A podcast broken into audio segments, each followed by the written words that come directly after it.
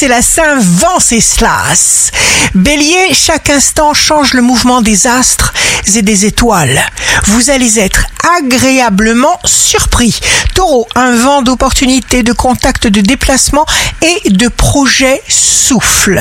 Gémeaux, votre intuition vous mettra toujours sur la meilleure route à suivre. Cancer, ne vous braquez pas sur un refus. Vous rétablirez à nouveau de bons rapports qui vous seront utiles. Lion, ne prenez pas de décisions expéditives, hâtives, inspirées par le ras-de-bol énorme qui tambourine vos tempes. Vierge, jour de succès professionnel, vous serez très populaire mais malgré tout très sélectif parce qu'il le faut.